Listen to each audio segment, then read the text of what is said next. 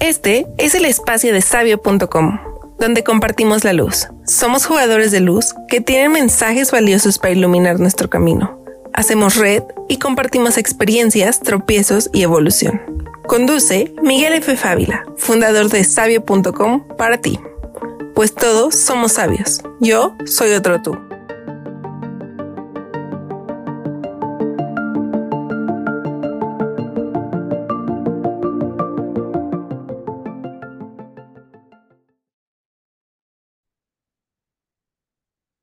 ¿Qué tal?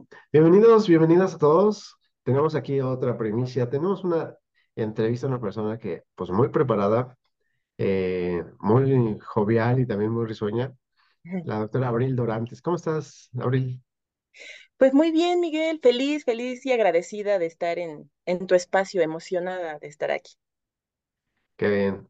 Eh, pues, pues gracias, de nuevo gracias por aceptar la entrevista. Y pues mira, la, la, lo que queremos ahora es saber de todo esto que te apasiona, ¿cómo fue que te, que te adentraste a estos temas? ¿Cómo con- conceptualizas a, pues al, ser, ¿no? Para que todos los que no la conocen, les voy a, leer un poquito de lo que ella hace.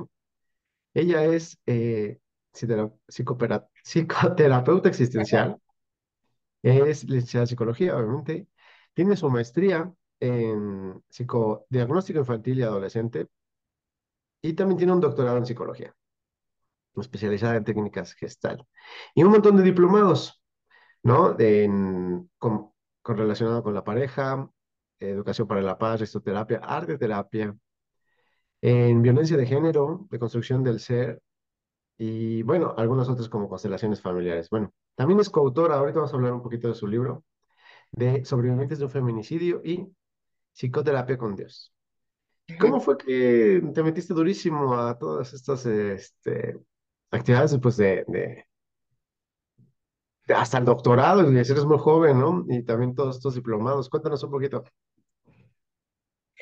Pues para mí, eh, la psicología siempre, desde que tengo seis años, yo creo, yo quería que, yo sabía que quería ser psicóloga, Ok. porque eh, rápidamente te cuento, eh, mi papá es psicólogo, es psicoterapeuta, pero en aquel entonces su consultorio estaba al lado de la casa, pero tenía una, un- conectaba con mi recámara tenía yo una puerta secreta como tipo Narnia en el ropero Ok. que conectaba hacia el consultorio. Y entonces yo llegaba de la escuela y me metía a escuchar.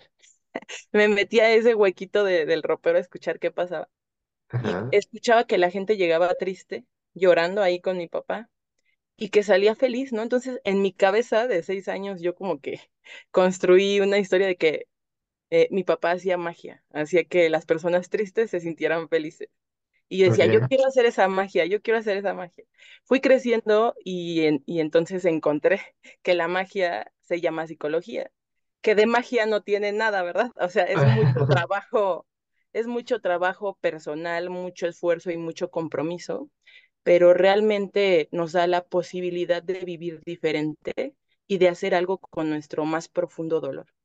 Entonces, al, al saber eso y al vivirlo por experiencia propia, pues me apasiona seguir estudiando eh, posibilidades de, de acompañar a las personas y a mí misma a buscar cambios que hagan que podamos vivir de diferentes formas. Ok. Buscando, buscando un cambio. Ahora, después de todos estos em, cursos, diplomados y, y demás, ¿cómo definirías tu, tu servicio? ¿Cómo definirías tu, lo, lo- lo que, lo que ofreces? Eh, yo soy psicoterapeuta existencial, eh, humanista. Eh, me gusta el humanismo porque trata con mucho respeto y dignidad al ser humano por el hecho de ser persona. Y entonces yo defino mi servicio de esa manera. Es un servicio respetuoso, es un servicio digno, es un servicio cálido que busca acompañar a la persona en su vulnerabilidad más profunda en un espacio de, de confianza y respeto, ¿no? Es así como yo lo definiría. Ya, muy bien. ¿Qué, qué, ha sido lo que más te ha gustado acerca de, pues, de múltiples, este, pues, aprendizajes, ¿no? La, la gestal, la eh, risoterapia, la arteterapia, que a mí eso es lo que me llama la atención. Pues me gusta la diversidad. Ok. No me gusta enfrascarme solamente eh, en una, en una posibilidad de acompañar a alguien, porque en mi propia experiencia eh, he ido con diferentes psicoterapeutas que manejan diferentes corrientes y he hecho diferentes prácticas en mi vida y todo ha aportado, todo ha sumado a, a, a los cambios propios de mi existencia, ¿no?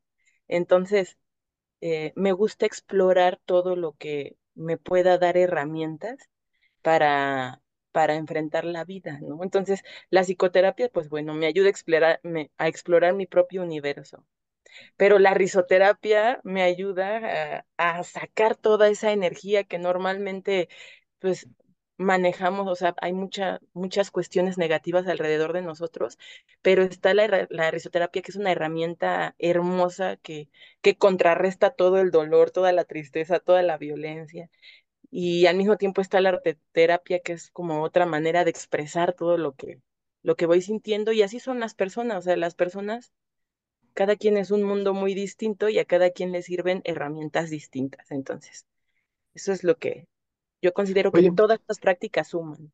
y, y cué- cuéntanos un poquito de la risoterapia, porque ahorita se me ocurre que, que bueno, pues hacer reír a las personas, pues no es como maquillar su situación, como desde la completa ignorancia que, que tengo acerca de la risoterapia, cuéntanos un poquito de, de en qué consiste, cómo haces que, que la risa sea terapéutica. Bueno, que sabemos que sí, eh, una película, pues sí, te, te, te alegra, pero no te quita ningún problema, ¿no? Pero cuéntanos tú. Bueno, es que hay una gran diferencia entre solo reír y eh, utilizar la risa como terapia. Si quieres, te lo, te lo, te lo puedo ir compartiendo a, a través de un ejercicio. Podemos hacer un ejercicio rápido, Sí, por supuesto. solamente para que tú sientas eh, cómo funciona la risa terapéuticamente en tu cuerpo. ¿Sale? Bueno, es rapidísimo. Vamos a, a practicar con la risa. Entonces, te voy a pedir que hagas, voy, yo lo voy a hacer primero y tú lo haces después, ¿sí? Desde tu garba- desde tu garganta vas a inhalar profundo y vas a exhalar diciendo ja, así como yo lo voy a hacer. Inhalo y exhalo y digo ja. Ahora tú, Ja, inhala y desde la garganta haz ja. ja, Eso. Ahora lo vamos a hacer diferente. El ja lo vas a sacar desde tu estómago y no desde la garganta. O sea, vas a hacer fuerza desde tu estómago para que salga con fuerza. Y vas a abrir tu boca para que salga bien, porque es mejor que salga por arriba a que salga por abajo, ¿verdad? Entonces, voy a inhalar, yo primero lo hago. Inhalo y desde mi estómago empujo. A ver, ahora tú. Eso. Ahora lo voy a hacer más veces. Voy a inhalar y voy a poner mis manos en mi panza. Tú también pon tus manos en tu panza. Lo hago yo primero. Inhalo profundo y desde la panza, ahora tú. Varias veces, ¿verdad? Varias veces. Ja, ja, ja, ja. Ajá. ¿Sí sientes cómo vibra tu panza? Sí. ¿Qué, qué diferencias encontraste de hacerlo de la garganta a hacerlo desde el estómago? Bueno, lo haces más completo desde el estómago, ¿no? Lo haces más, este, pues con todo el cuerpo, casi, casi. Ajá, se vibra todo el cuerpo y se siente una fuerza muy distinta hacerlo desde el estómago, ¿verdad? Ujú. Bueno, tenemos una fuerza muy poderosa en, en la, en, en el estómago que empuja la risa, ajá. Y entonces, al empujar la risa, esa fuerza desbloquea lo- las emociones que tengamos bloqueadas en el pecho. ¿Ves que cuando tenemos muchas emociones bloqueadas en el pecho, el pecho se contrae y Sí. duele? Bueno, la risa nos sirve para desbloquear esos canales que están ahí tan bloqueados que hasta duelen. Por eso hay gente que cuando se ríe demasiado o practica risoterapia, en lugar de seguirse riendo, termina llorando, porque la risoterapia lo que hace es que limpia los canales que están bloqueados para que salga la verdadera emoción, el verdadero sentimiento, y entonces pueda fluir lo que está sucediendo. Además de que tiene beneficios a nivel neurológico, fisiológico, emocional, relacional, que hay artículos que explican todos estos beneficios. Ajá, ayuda a, subir el sistema inmunológico. Hay muchos beneficios. Entonces, la risoterapia no resuelve problemas, pero sí es una buena herramienta para acompañarlos y potencializar los tratamientos que se estén haciendo. Es como un, este, parece mecanismo de emoción o pensamiento que está atorado, que está ahí oxidado, la restauración es el, el aceitito.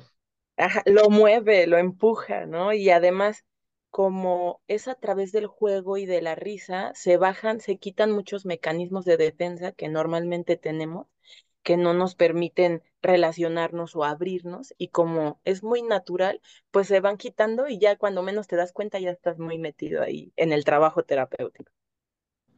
Ok, ok.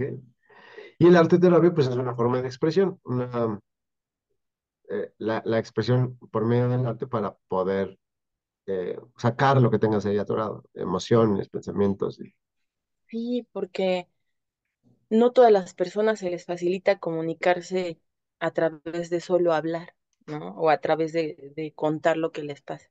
Entonces, eh, pues no, hay otras maneras de comunicarnos, que es a través de la pintura, a través de la música, a través del baile, a través del dibujo, a través de la escritura, y se les facilita mucho a, a ciertas personas que están más ligadas a, a estos procesos.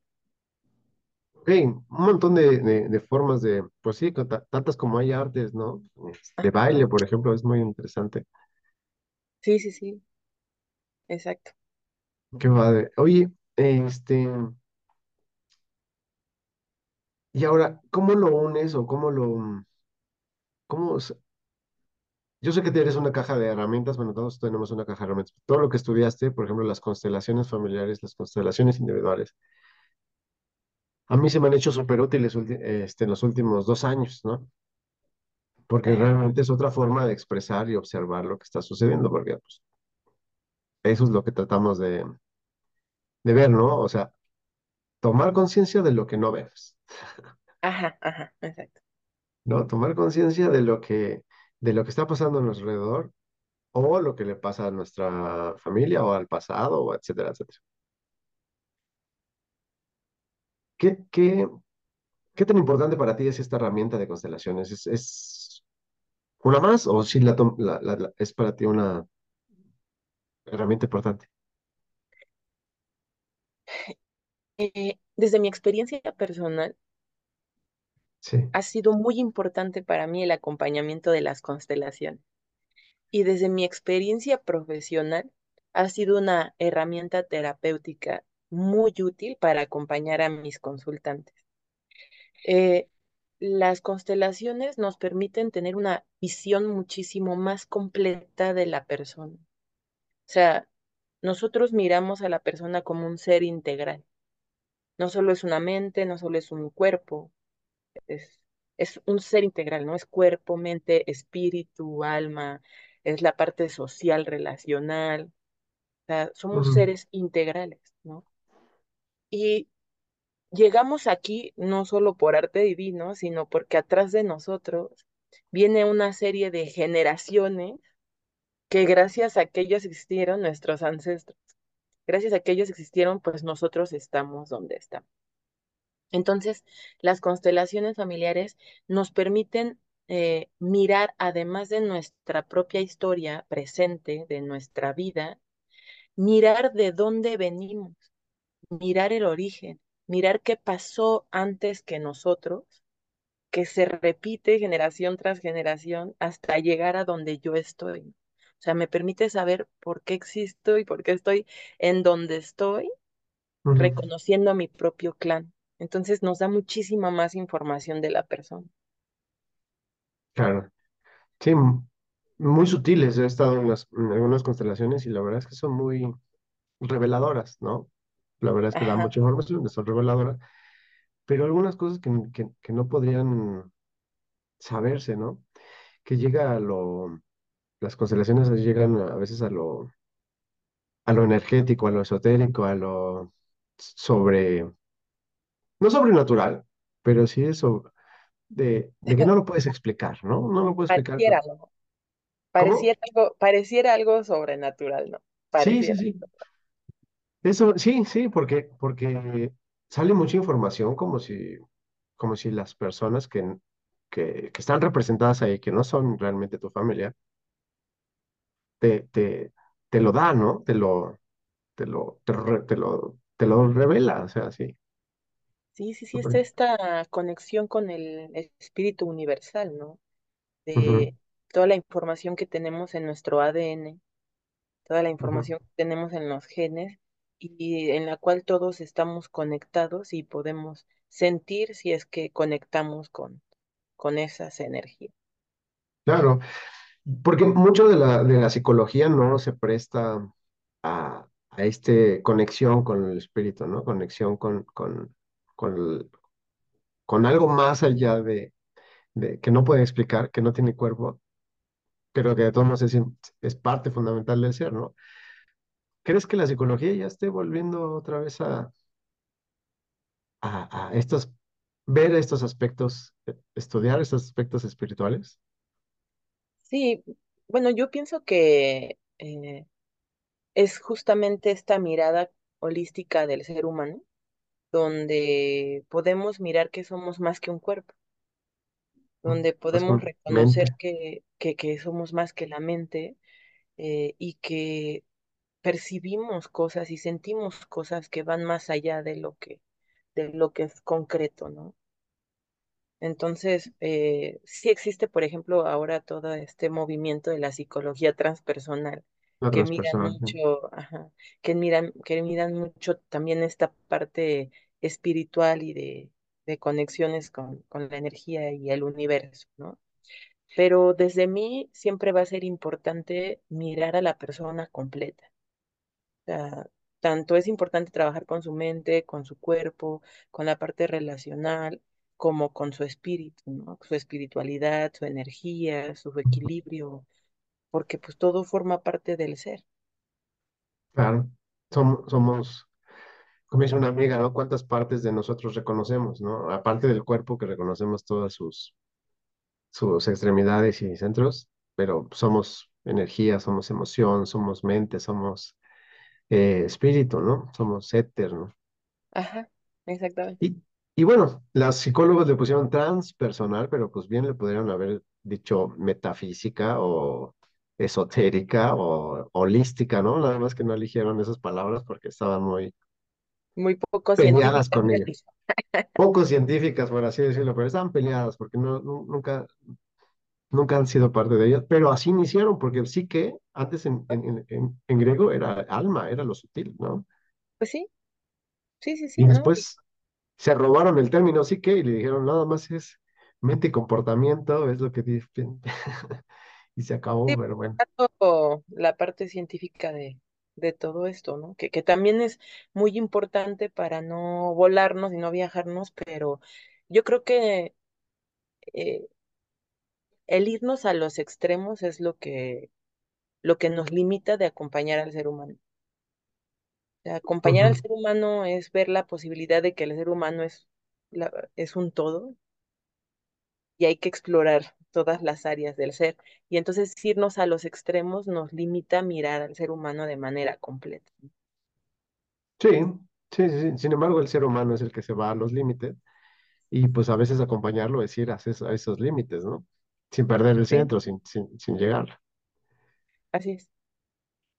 Oye, quisiera hablar ahora de, de tu, de tu libro, porque en, en, en estos espacios muchas veces hablamos, sí, de lo espiritual, sí, de algunos problemas, sí, de, de afrontar las, las vicisitudes de los, de los seres humanos, pero pocas veces, o más bien nunca creo que hem- hemos abordado la parte de la violencia, ¿no? La violencia entre las personas. tú eres coautora del libro Sobrevivientes de un feminicidio, específicamente pues la violencia hacia las mujeres. Ajá. Di- di- Dime por qué te interesó escribir de esto y, este, y pues qué implica, ¿no? ¿Qué implica la, la violencia en, en- en- hacia las mujeres en este caso? Y después vemos otro tipo de violencia. Sí. Eh, pues yo creo que la misma vida me fue acercando hacia el tema porque este, llegué a trabajar a, a Secretaría de Salud, al área de violencia de género.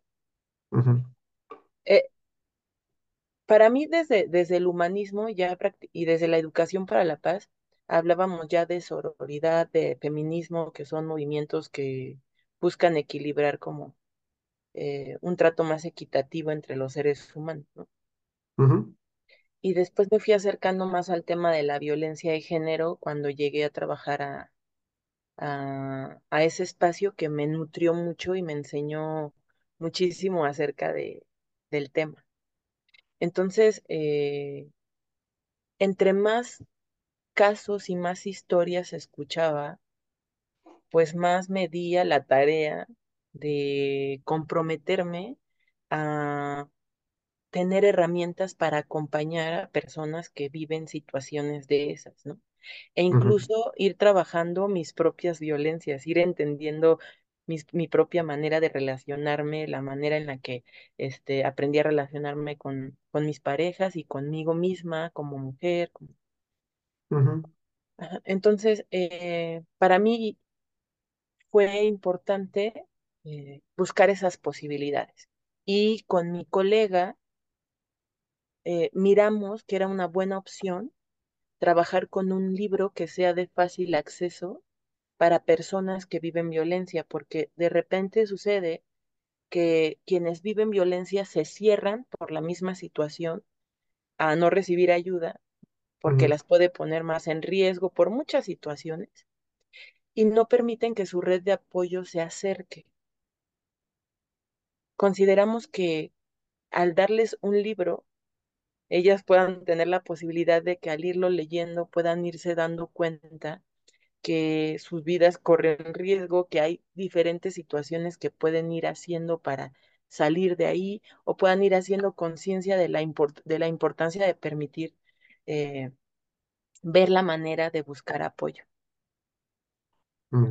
Entonces el objetivo de haber hecho ese libro fue justamente reconocer que cuando estamos tratando de apoyar a alguien que vive violencia, se vuelve muy difícil acercarse. Y esta puede ser solamente una herramienta más para poder hacerlo y llegar hasta esa persona y decirle, léelo a tu ritmo, eh, eh, pero léelo, ¿no? Y también como una forma de prevención.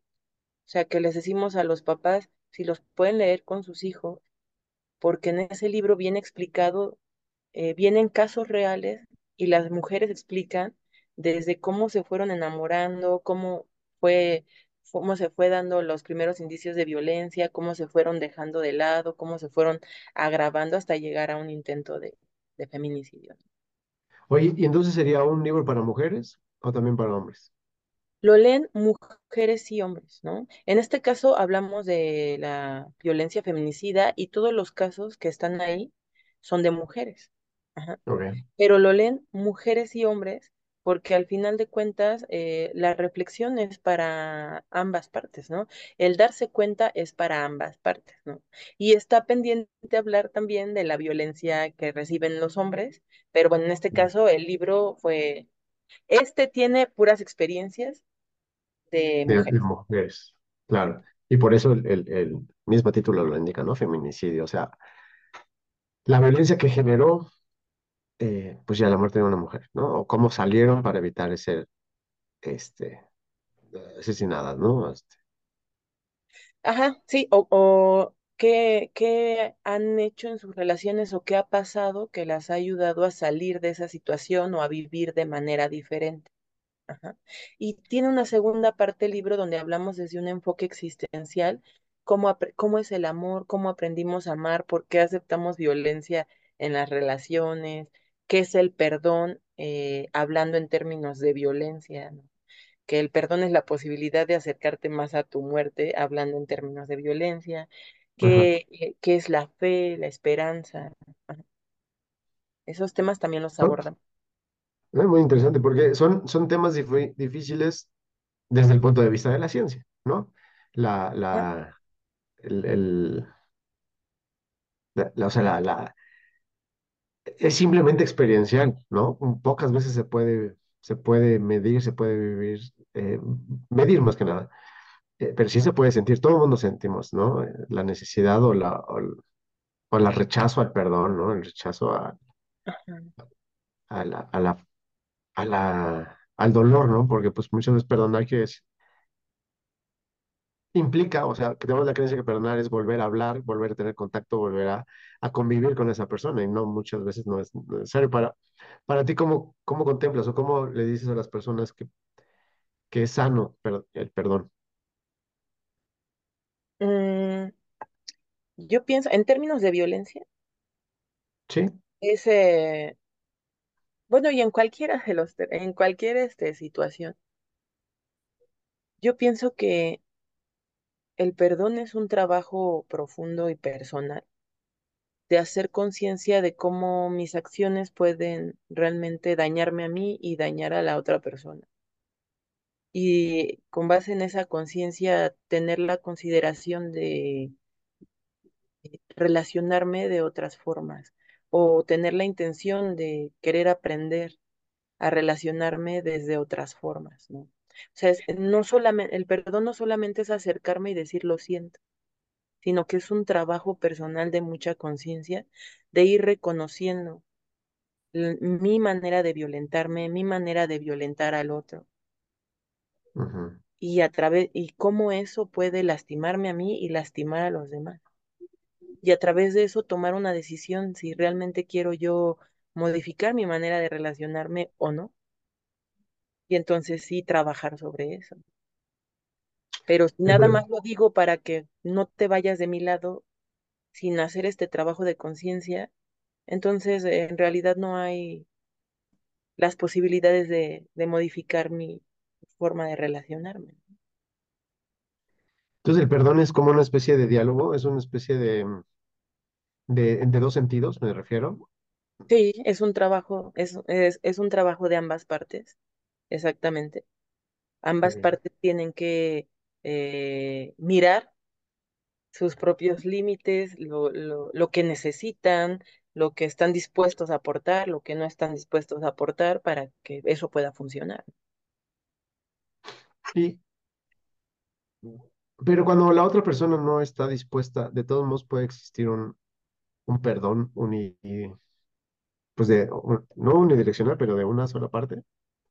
Sí existe, ¿no? No es lo ideal porque finalmente sabemos, por ejemplo, en, en historias de violencia, sabemos que por eso existe la espiral de la violencia, ¿no? Yo llego, te pido perdón, mm, realmente no hay una, un trabajo de conciencia y a la otra lo vuelvo a hacer y a la otra lo vuelve a hacer y cada vez es más Sí. grave hasta que ya te mato, ¿no? O sea, sí existe la posibilidad de perdonar sin un trabajo de conciencia, de hecho es lo que más hacemos todo el tiempo, ¿no? Eh, pero Sí, las consecuencias pueden ser graves, no, fatales, ¿no? Es claro. sí, sí. Eh, ahora, ¿en, en qué consistirá? Bueno, aparte ya me lo dijiste, ¿no? El, el perdón sí es una toma de conciencia, es una toma de, de, de saberlo, que mis actos tuvieron un- una consecuencia muy, muy fuerte, bueno, importante, digamos, ¿no? Pero el, el, pero el perdón, hay, hay, hay unos autores que dicen que el perdón radical, ¿no? El perdón, a- no sé, a costa de, de, de todo. Bueno, no es así como tal, pero es, es de corazón, ¿no? Es no, no importa lo que me hiciste, yo te perdono, aunque tú no me hayas pedido perdón. Ese es yo creo que el más difícil, ¿no? eh, yo lo veo como, o sea, de- tendremos que ver el caso, ¿no? O sea, hay muchos casos para Claro, poder hablar de específicamente de, de una situación, pero más bien yo lo que estoy entendiendo, como lo estoy enfocando, es que eh, el perdón independientemente si el otro se responsabiliza o no de sus acciones, es el trabajo que yo necesito hacer conmigo para poder soltar el, a la persona que me hizo daño. Ajá. O sea, es que si yo no hago este trabajo de reconciliación o perdón con mi propia experiencia, Sí, aunque el, aunque la persona que me violentó o me hizo daño ya esté muy lejos de mí, a donde me vaya yo voy a cargar con eso siempre. Y es como un veneno que voy a llevar conmigo. Entonces, el trabajo personal del perdón, entendiéndolo como una liberación de soltar a quien me hizo daño para que yo pueda vivir de otra manera mi propia existencia, es diferente y es necesario cuando estamos listos para soltar. claro.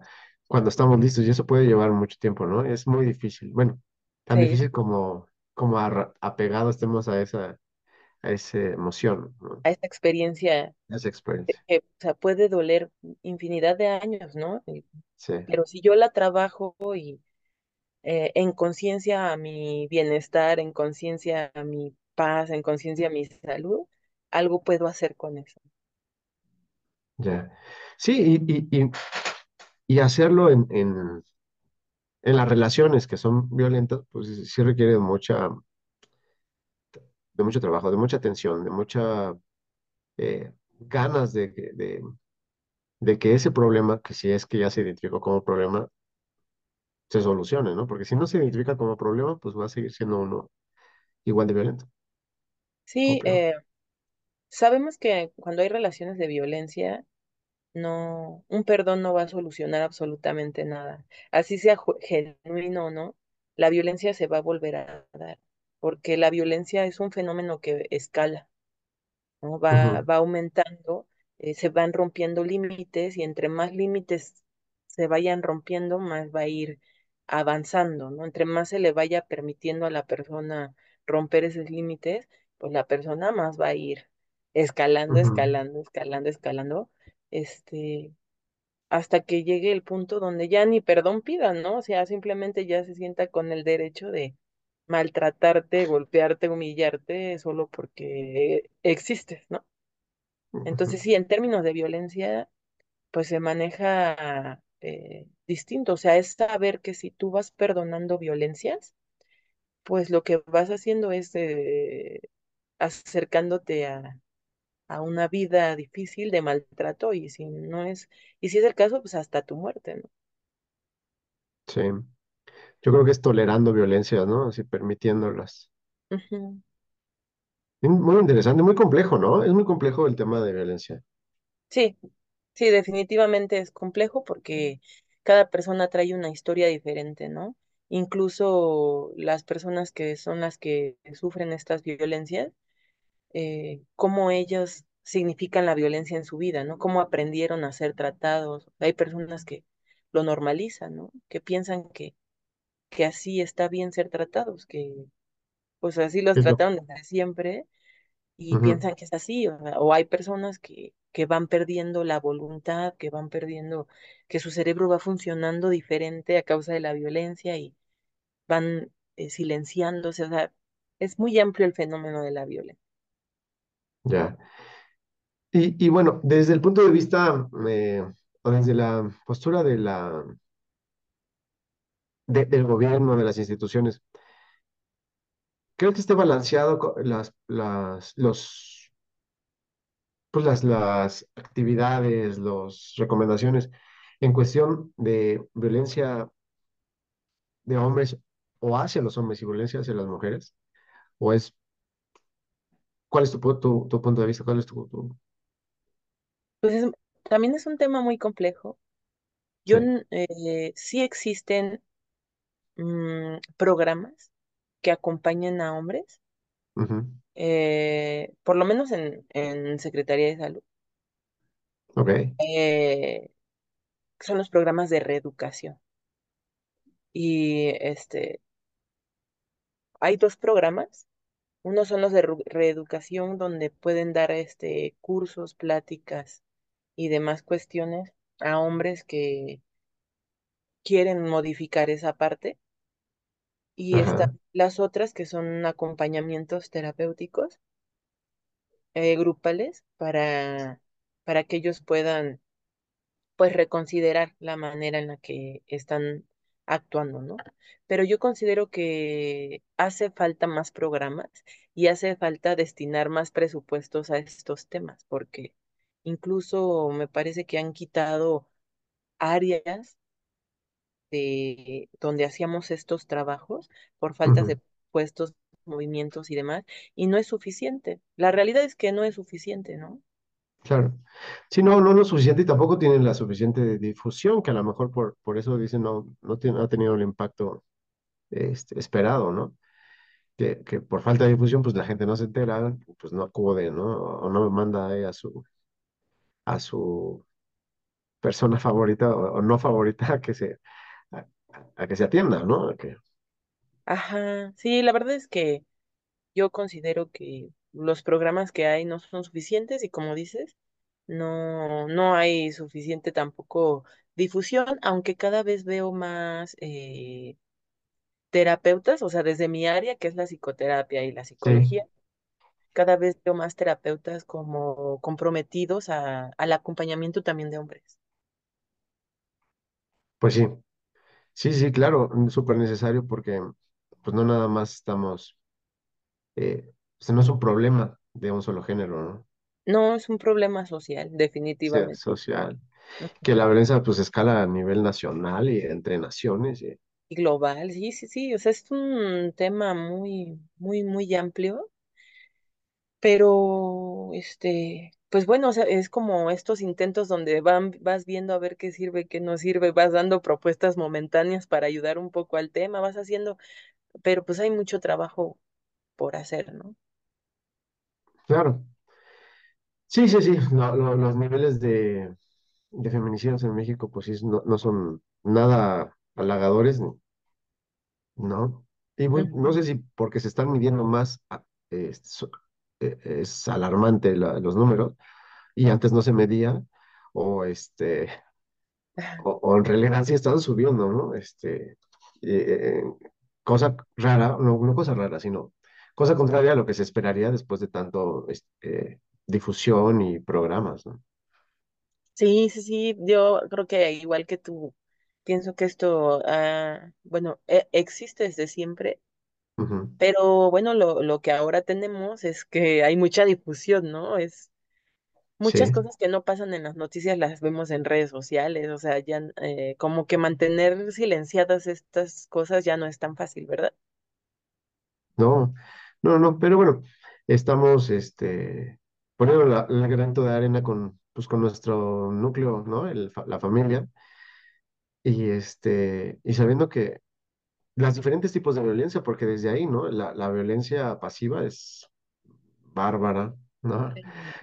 La, la, el, el sarcasmo muchas veces también es muy violente, ¿no? Y, y, y ver cómo somos, este, pues, manipuladores, ¿no? Con las emociones de las demás para, pues, para lograr, lo- lo- por cierto grado de violencia, lo que queremos, ¿no? Entonces, Sí, sí, definitivamente es una realidad lo que dices, ¿no? Y dedicarme o quienes nos dedicamos a estos temas, eh, pues ahora sí que nos confronta justo con nuestras propias violencias de, de reconocer y decir, ah, no, pues yo también, yo también he sido violenta muchas veces, a veces no me doy cuenta, este, o, o no me daba cuenta, ni siquiera sabía que eso era violencia, pero ya que lo sabemos, ya que tienes claro el tema, ya, ya vamos más con, con la bandera más puesta de no, pues yo también me pasé, ¿no? Ya, ya, yo también ya es mi responsabilidad ver que y reconocer que también yo puedo generar esto y, y comprometernos con lo que nos toca, ¿no? Comprometerme a mí con el trabajo que estoy haciendo, tratando de ser congruente, ¿no?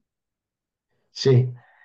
Sin embargo, no podemos quitarnos de nuestros, de nuestra forma de ser, eh, pues lo, pues a veces lo irónico, lo chistoso, lo sarcástico, lo, lo, ¿no? Que eso es parte de nuestra naturaleza como ser humano. Y no creo que podamos ganar esa batalla, ¿no? Ni Sí, con anular, educación.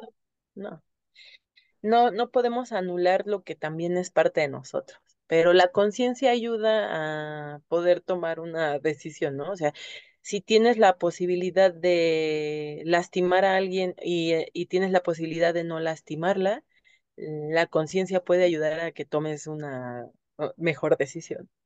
Claro, una decisión un poquito más en, en son de paz, claro, y, y saber cuándo es oportuno. eh, una, un chascarrillo, una broma hacia una persona, ¿no? Ah, Y Y no cuando le puedes romper el autoestima hasta el suelo, ¿no? Claro, sí, sí, sí.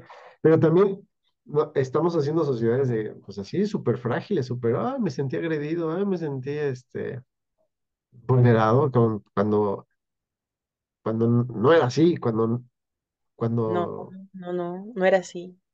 Eh, Yo pienso que justo esto que se está moviendo en la sociedad es como, eh, es que antes no estaba permitido alzar la voz ni para las, los hombres ni para las mujeres.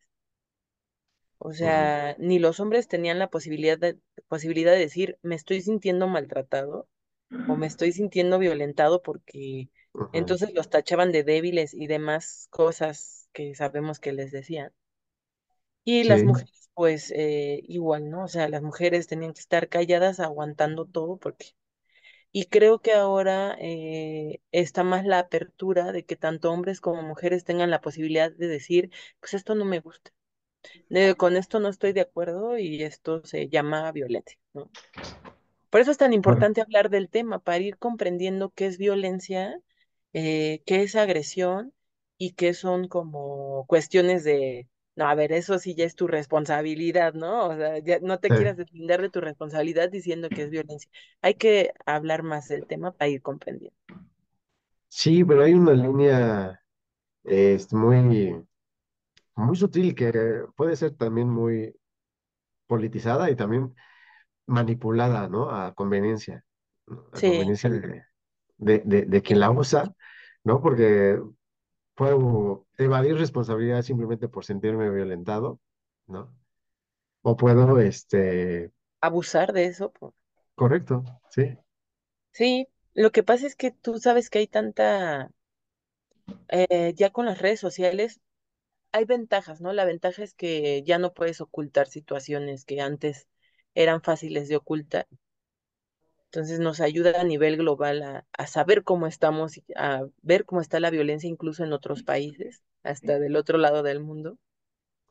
Pero así como está esa ventaja, también está la desventaja de que la información, sea como sea, va a llegar a todos. Y si es una información no adecuada, no científica, no precisa, no pues no, una, una más bien una desinformación, Un invento, pues sí, va a llegar también y entonces se va a prestar para mal usarla, para manipular, para abusar, para... y bueno, pues es lo de ahora, ¿no? Pero pues existimos los profesionistas que, que intentamos como aterrizar un poco toda esta diversidad de informaciones que hay, ¿no?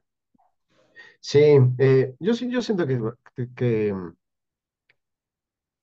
que para no desviarnos mucho de, de, de, de los usos, de los nuevos usos, de los nuevos tiempos, hay que volver a los, a los valores, ¿no? Los valores son como nuestro norte, los, los, los valores que hacen de, una, de un humano, ¿no? De un ser, hombre, mujer, este, valioso, ¿no? Pues es valor, valioso, te vuelven tenerlos, ¿no? Y, y, y esos, pues son, siento yo, universales, La honestidad, la, la, la, el ser congruente, el ser, el, son, son básicos y esos creo que son reconocibles por todos. Y como hacen ello, el- el- la persona puede ser confiable, puede ser valorada. sí.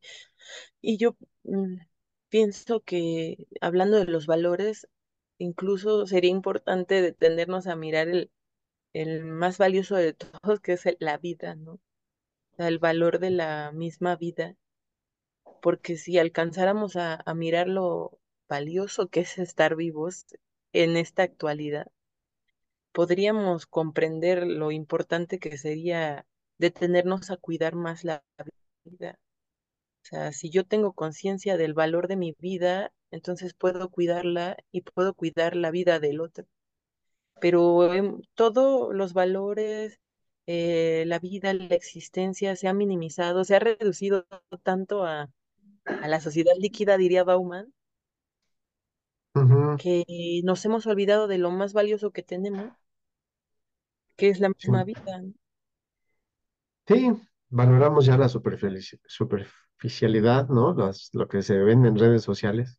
Ajá. Y si no estás en redes sociales, no, no, no existes, ¿no? No vives, no. No tienes valor. Ajá, no no- la gente no se da cuenta que estás ahí feliz.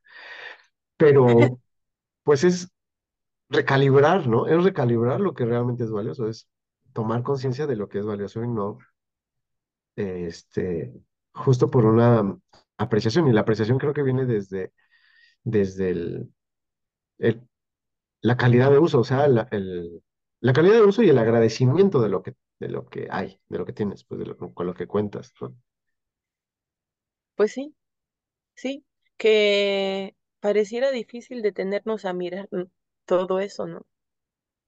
Eh, pero sería, o sea, es importante, por ejemplo, ahora todo lo que nos movió la pandemia en cuestión de valorar más, eh, pues la propia vida, la familia, Ujú, después de, de tantas pérdidas, tantos duelos, tanta enfermedad, tanto miedo, tanto encierro, Sí, eh, salir de esto y reconocer lo que aún tienes y agradecer lo que aún se tiene puede ayudar a sobrellevar mejor la situación.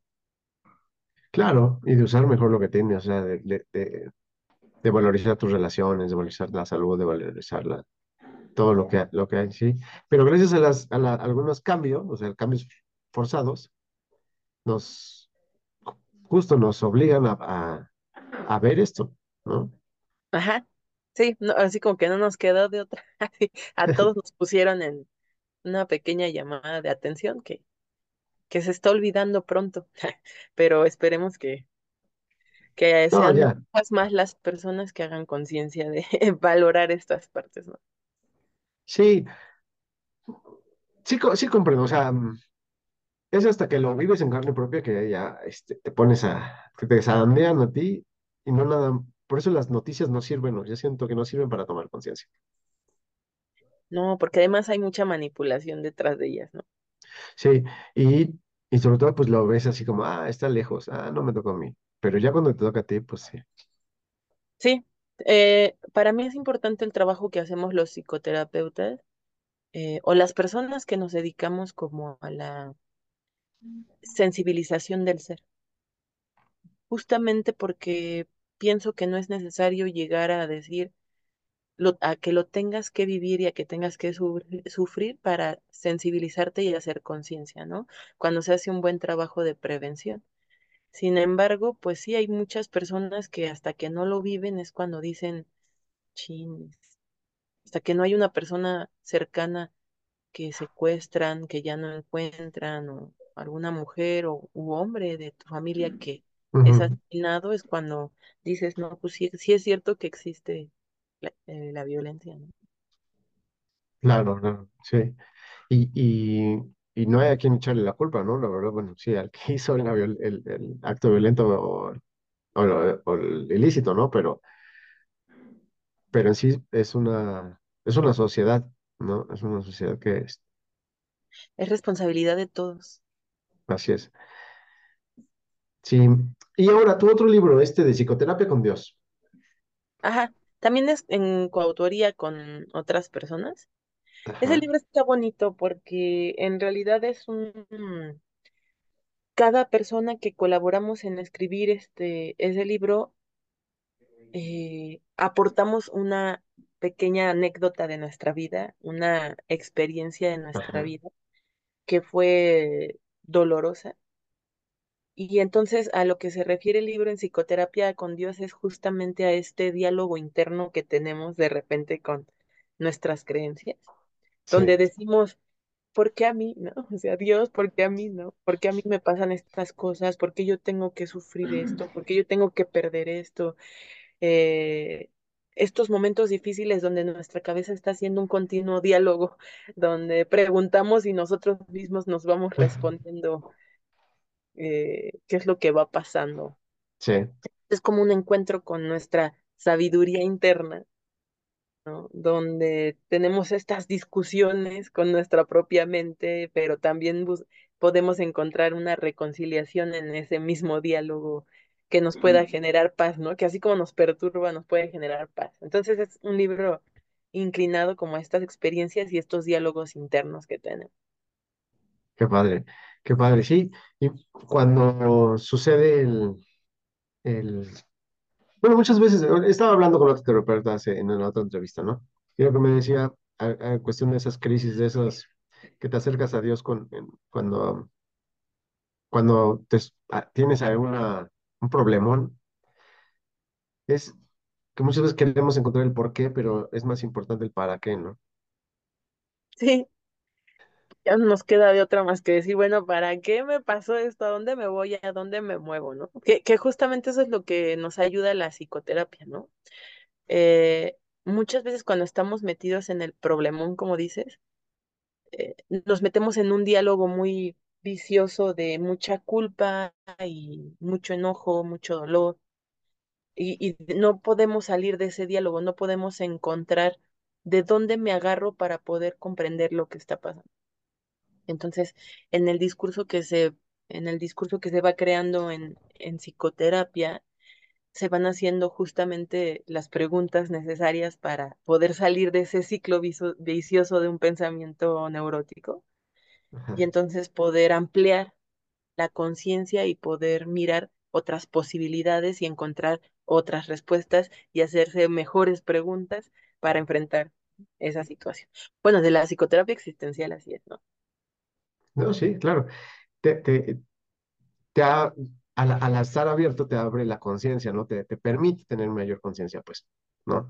Y con mayor conciencia te podrías resignificar más eso que te sucedió, ¿no? O sea, esa resignificación es, viene de la sabiduría, ¿no? Sí. El, eh, ahí viene el, el, la respuesta del para, para qué, ¿no? Sí, exacto, ¿no? O sea, esa es la diferencia de un diálogo que se gesta en un eh, en un proceso psicoterapéutico a un diálogo que se hace en un café, que en el proceso psicoterapéutico todas las preguntas y todo lo que se ponga sobre la mesa va a ser con la intención de expandir tu conciencia, de poder a clarificar ideas, aterrizar el tema, mirar posibilidades eh, y salirnos de estos discursos que tenemos que de repente eh, nos hacen mucho daño. Sí, discursos necios, ¿no? Ah. De solo ver una, una, historia una, una historia de esos hechos, ¿no? Exactamente, sí, sí, sí. Qué genial. Bueno, creo que es buen momento para mostrar este dónde te pueden encontrar. Déjame aquí conectar porque se está yendo. Ah, okay. Me avisas cuando esté ya la pantalla en tu en la tuya, en tu pantalla, si ya la puedes ver. Sí, ya, ya, ya lo puedo ver. Bien, pues a, Abril, la doctora Abril Dorantes la puedes encontrar en Instagram como DRA, o sea, la abreviatura de doctora, punto Abril Dorantes. Y aquí mismo, bueno, no aquí mismo, en Facebook, con la misma, con la misma, este, ¿cómo se llama? Usuario. Doctora. Punto, o sea, DRA. Punto Abril Dorantes. Y aquí ya la encuentran a a sus perfiles, ¿no? Y todo lo que comparte, y ahí le pueden mandar un mensajito. Este, vienen aquí sus, sus comentarios, más bien sus perspectivas, sus pensamientos, publicaciones. Perfecto. Y acá, pues en Instagram, ¿no? ¿Así? Ajá. En Instagram. Bueno, también se nos olvidaba comentar que también te, este, te gusta la locución, te gusta tener ahí un, un, aspecto de difusión de, de todos los temas que te apasionan, ¿no? Eres, aquí mencionas que eres conductora de radio. Ajá, sí, sí, sí. Entonces, eh, de repente ya hago, ah, hago programas ya en mis redes sociales. Ahorita este, está suspendido la, la radio, pero sigo haciendo programas en mis redes sociales. Los famosos lives y demás que, que son con, a veces tú, no, está perfecto, pero, pero te gusta y este, y pues ahí tienes tus, bueno, los anuncios así con, con antelación para que las puedas exacto. Por ahí, eh, aquí es, por ejemplo, el poder de las palabras y su impacto en nuestro ser, bastante interesante. Sí, sí, sí. Esas son de colaboraciones que, que, puedo- que hago también con otras personas. Ah, El último programa que hice fue acerca de la infidelidad. Ajá, Este, ¿cómo superar la infidelidad con eh, otro doctor, José Luis Dorantes? Ok. así es. Un súper temazo, ¿eh? Sí, sí, sí. Súper. eso normalmente con ese tema, este, ah, hay muchas personas que interesadas en, en hablar del tema. Bueno, pues te, te- a lo mejor hacemos otro, otra entrevista acerca de esta, ¿no? Ya Perfecto. con, con toda tu, tu experiencia, el rebote de ideas que, te, que has tenido con el, el doctor, pues podríamos hablar ahí de, de la infidelidad, ¿no? ¿Te parece? Claro, claro, con mucho gusto. Perfecto. Bueno, yo quiero mostrar la- el canal de Sapio en YouTube. Aquí hay muchas entrevistas y meditaciones y otros eh, también pensamientos este, cortitos de dos minutos, tres, algunos más, más este, cortitos, pero hay mucha información para elevar la, la, la energía y la conciencia, la sabiduría que hay en ti. Y con y este curso o esta clase, que también tengo un, tengo un regalito para ustedes, que es el, el- la clase gratuita. Aquí está, quiero la clase gratis. Discúlpenme que no encuentro aquí el título. En busca del sabio interior, la muerte de las creencias. Es un aspecto de matar una parte de nosotros, la que no nos sirve, la que tiene eh, secuestrada nuestro sabio interior, y desde un aspecto tanatológico, re- recobrar nuestra, nuestra conexión con nuestro corazón, ¿no? Sacar, encontrar ese sabio que hay dentro de nosotros. Y pues es una conjunción entre el viaje del héroe, ¿no? De la aventura de, reco- de reconquistar nuestro corazón, de reconquistar nuestra sabiduría, para que nuestro corazón dicte todo eso que ya tenemos adentro, todo que lo que, lo que sabemos que no nos damos cuenta que, que, que tenemos, y involucramos algunos aspectos eh, este, ancestrales, ¿no? Lo, lo mencionaba ahí este, Carlos Castañeda, que es algunos, eh, como la recapitulación, el ensoñar, la, el acecho, y es un- una serie de herramientas, pues, para poder ahí desatorar a ese sabio que tenemos todos. Entonces, les ¿Lo invito a que pasen aquí.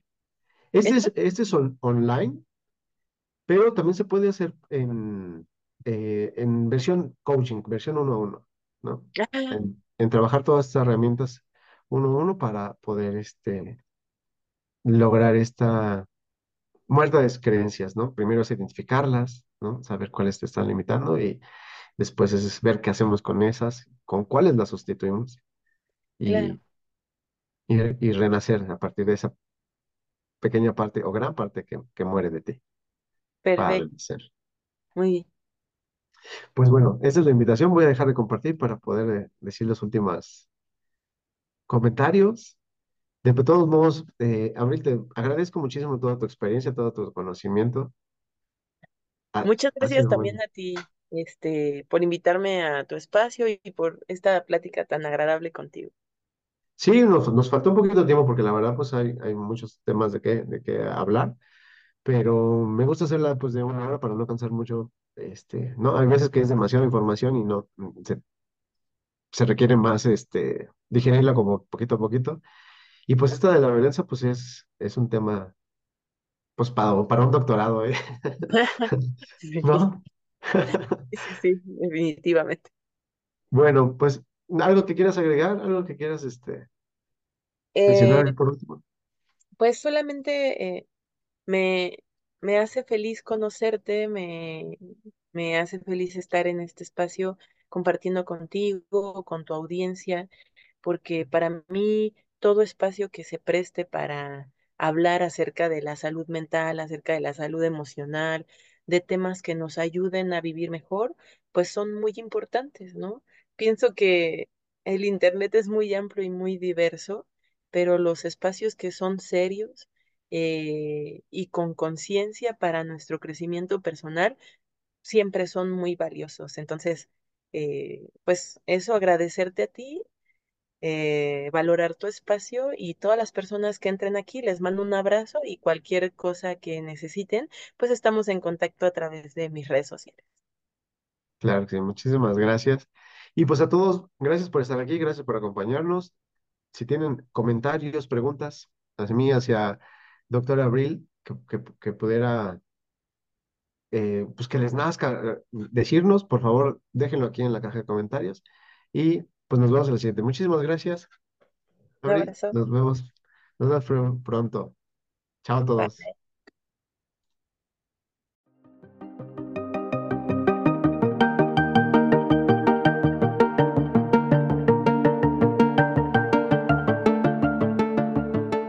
Gracias por escuchar este podcast. Te pedimos compartirlo y comentar tu experiencia. No olvides visitar la página www.sabio.com. S A B V I O.com, donde encontrarás cursos, meditaciones, reflexiones diarias con el fin de poder vivir junto contigo el cielo en la tierra.